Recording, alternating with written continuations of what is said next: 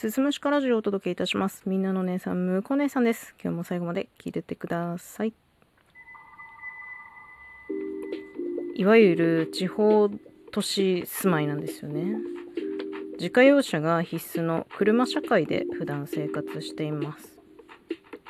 免許を取ったのは短大1年生の時、普通自動車免許でしたね。うん。そこから、まあ、ほぼ毎日車を運転していると思います。公共交通機関は基本的にはバスしかなくて、まあ、電車あるんだけど、私の住むその地域、家の近くに電車の駅がないんですよ。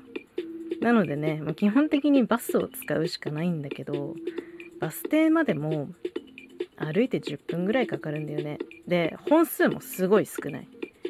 30分に1本あればいいかなぐらいの感じ。じゃあ徒歩はどうなんだって感じなんだけど、最寄りのスーパーまで歩いて15分ぐらいかかる。仕事行くにも車がないとやっぱり不便なんですよね。で、まあ短大入ってから思ったんですけど、周りみんなマイカー持ってるんですよ。で、これが普通だって思ってたんですね、私の感覚的には。私は免許を短大入ってから取ったんですけど、私の住んでる地域ではだいたい高3の、えー卒業式後3月中頃ぐらいから一気に免許を取り始める自動車学校に通い始める人が多いなという感じでした。で、私はそのタイミングでは取らずに、短大1年のね、ゴールデンウィークに撮ったんだよね。周りがみんなマイカー乗ってて、え、めっちゃええやんってなって、それまで一生懸命チャリこいで、大学まで何十分とかってかけて行ってたんだけど、もうそれがしんどいから、もう免許取るわ、っつって免許取って、で、車を買ってもらったわけなんですよ。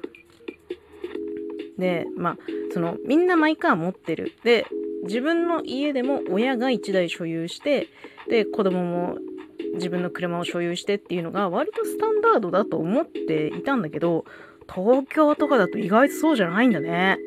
それを知った時ね、結構驚いた覚えがありますね。まあ、あると非常に便利なマイカーですけど、その分ね、やっぱ維持費がかかるね。年に1回、まあ、車の税金ですね。車税は納めなきゃいけないし、2年に一度やってくる法定点検ですね。あの、車検ってやつですよ。これがまあね、結構な出費になるんですよ。で、私、今年の7月で車検切れるので、えー、先日、6月30日、昨日か。先日ですね、ディーラーに車預けて車検お願いしてきたんですよ。で、車検っていうのは最低でも1日以上かかるので、まあ、その工場にね、車を一泊させることになりますと。なので、台車手配してくれるんですよね。これは、まあ、どこに車検お願いするかにもよるとは思うんだけど、ディーラーだと、まあ、大体普段乗ってる車と同じような排気量の車を用意してくれます。まあ、軽自動車なら軽自動車。まあ、普段普通乗用車乗ってるならそれみたいなね。で、まあ、私が用意してもらった台車も私が普段乗ってる車種の型ちょっと古いやつかな。で、まあ、運転は滞りなくという感じですね。うん、なんだけど、私ね、普段乗ってるのは青い車なんですよ。で、今回貸していただいた台車が白い車でね。で、さっきドラッグストア行ってきたんですよ。で、買い物してさ、出てさ、駐車場行ったらさ、あれ？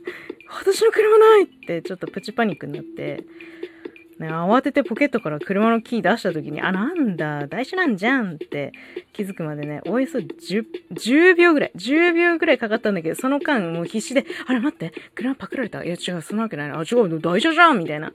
結構ね、あの、一人でパニックになってましたね。うん。まあ、あのー無事何事もなくですね、車も帰ってきまして、まあ大変な出費にはなりましたけれども、2年に一度やってくる車検の方を終えることができましたというお話です。車皆さんお持ちですか？毎回便利ですよね。でも維持費がま結構バカにならないなっていうことで、今日はね、車検のお話でございました。最後まで聞いていただいてありがとうございます。また次回もよろしくお願いします。